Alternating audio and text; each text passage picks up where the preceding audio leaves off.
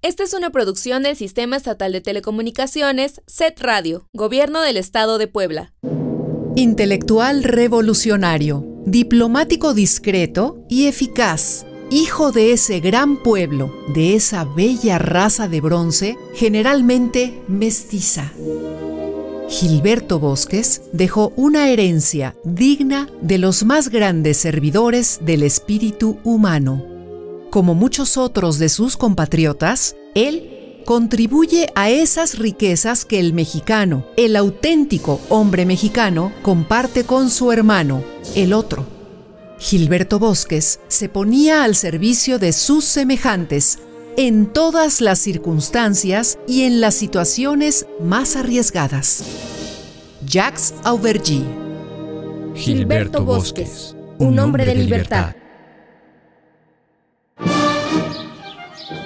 Se habían establecido varios españoles y ellos entraban a Chiautla.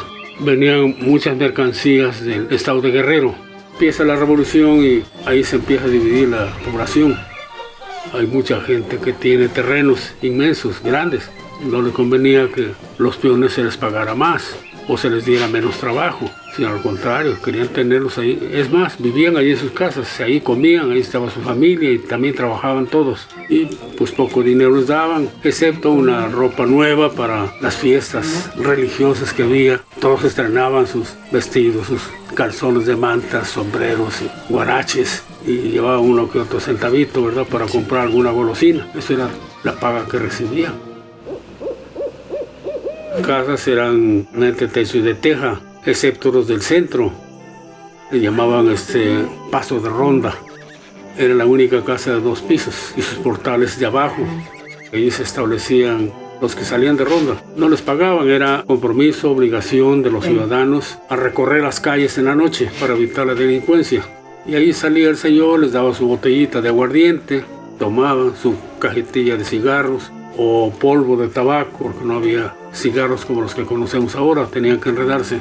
Y ahí platicaban y ahí le convenía que estuviera la ronda, ¿verdad? Aunque estaban platicando y todo, pero eran guardia de su casa. Excepto algún otro, alguno que otro desvelado que andaba con su guitarra cantándole a la muchacha para tratar de enamorarla. Y le repito, ¿cómo les pagaban? Bueno, ocupa esta tierra, unce dos bueyes para que la labres. Era una ayuda, ¿verdad? Ya sembraban, les daban su puñito de maíz para que sembraran. Y ahí tenían.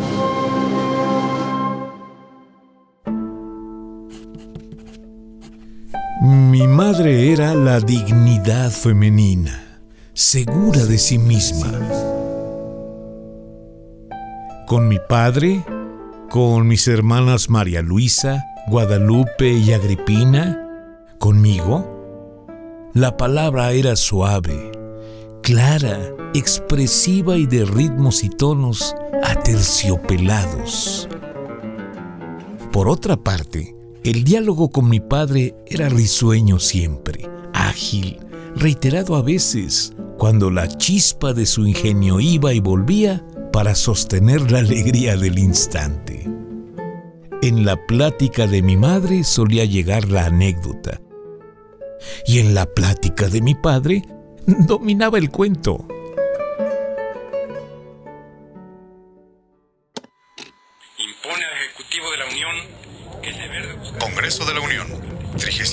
36 legislatura, primero de septiembre de 1935. Minutos antes del primer informe del ciudadano presidente general Lázaro Cárdenas del Río.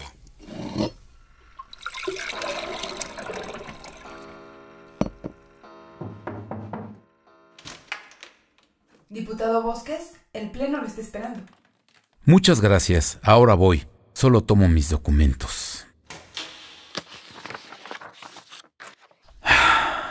Aquí vamos.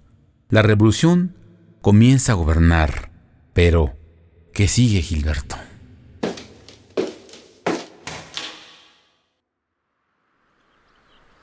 Chautla de Tapia, Puebla, año 1900.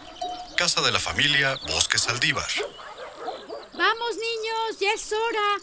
Ya casi llega su papá.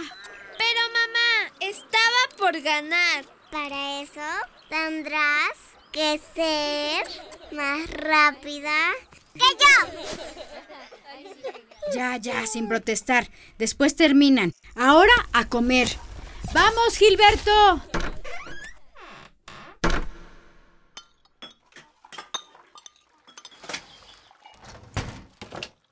Hola, hola familia, ¿qué comeremos hoy? Mamá preparó chiles rellenos de queso fresco. ¡Qué bueno está esto, mamá! Es que su mamá, además de sabia, es muy buena cocinera. Ay, gracias, Cornelio. Pero ya come, come, que se te enfría.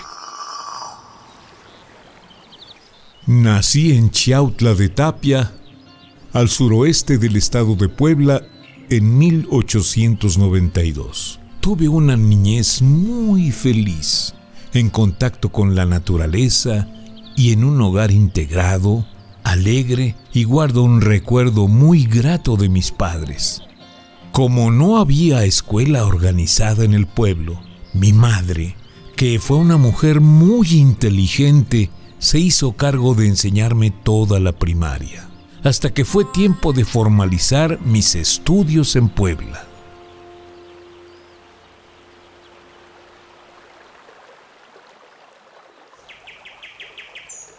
Escuchas, Gilberto? Escucho los pájaros, pero lo que más me gusta es el río. ¿Y qué te dice el río? No sé, solo me gusta. Pues pon atención. El agua nos habla de muchas cosas, además de ser un elemento esencial para la vida. ¿Qué es esencial? ¿Cómo el agua es algo más que agua? Primero, esencial quiere decir que no podemos vivir sin el agua. ¿Por eso tenemos que tomar mucha durante el día? Así es, lo necesitamos para poder vivir, pero no solo nosotros, la necesitan los animales, la montaña, el pasto, los árboles, la necesitamos en sus tres estados. ¿Tres estados? No entiendo. El agua es un elemento que puede tener tres formas y cada una cumple una función diferente para la vida de todos.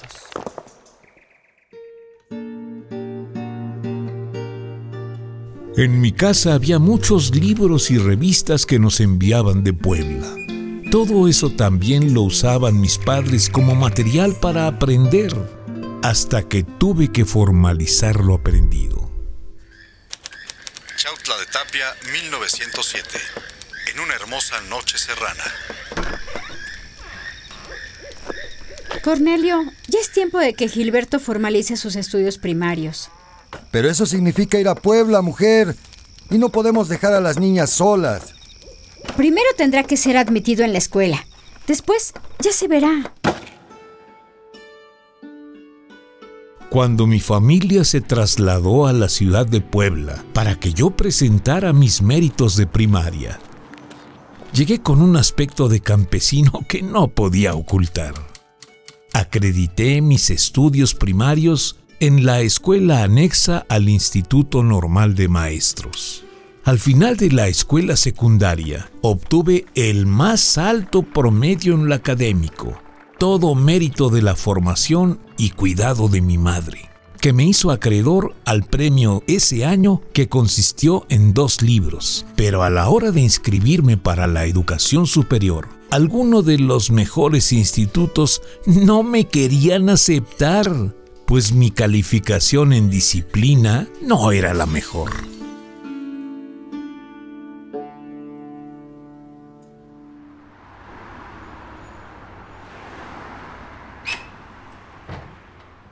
Ay, Gilberto, ¿qué vamos a hacer? No entiendo por qué siendo el mejor de tu grupo, tu disciplina deja tanto que desear para los maestros.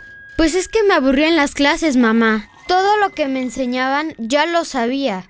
Usted me lo enseñó y pues me distraía. Tus maestros y tus tíos están tratando de convencer al director del Instituto Normalista, argumentando que tienes excelencia académica y que por lo tanto tu disciplina no debería ser un problema para tu formación.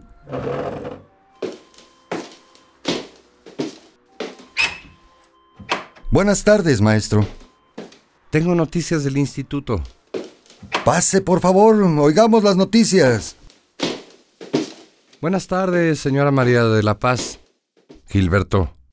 Buenas tardes, maestro. Pase, por favor. Tome asiento. ¿Le puedo ofrecer algo de tomar? Un café, si no es molestia. Pues usted dirá, maestro.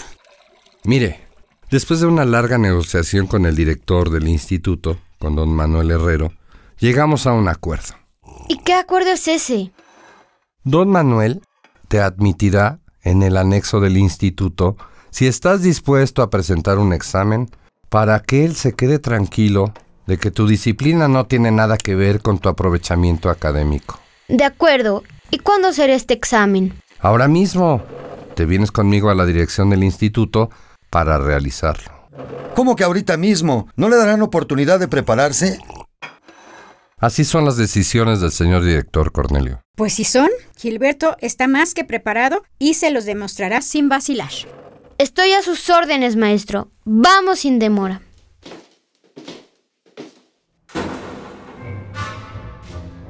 Tras un examen oral un poco largo y la deliberación de un jurado, obtuve mi matrícula en el anexo del Instituto Normal del Estado, donde realicé la secundaria y la carrera de maestro.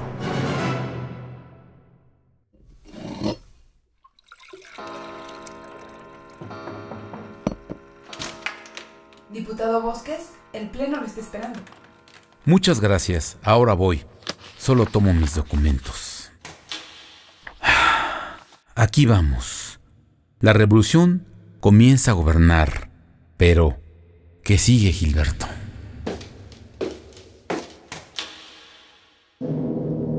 Agradecemos a la familia Bosques Manjarres su generosidad y acompañamiento para la realización de esta producción. Testimonial. Nuria Baquer Martínez. Cronista. Gonzalo Carrillo. Gilberto Bosques Mayor. Ricardo Menéndez Escobedo. Narrador.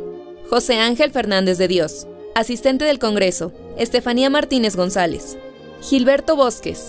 Maurilio Izuca Reyes. María de la Paz Aldívar. Emandrea Romero Morales. María Luisa Bosques. Luz Miranda Mancilla Chicotencat. Guadalupe Bosques. Mía Beatriz Mancilla Chicotencat. Cornelio Bosques. Joaquín Ariel Yáñez Ruiz. Gilberto Niño. Patrick Alonso Gitani. Maestro. Enrique Castro Hermida. Postproducción. Julián Norberto Mancilla Ladino. Producción. Jocelyn Rodríguez Hernández. Guión. José Ángel Fernández de Dios.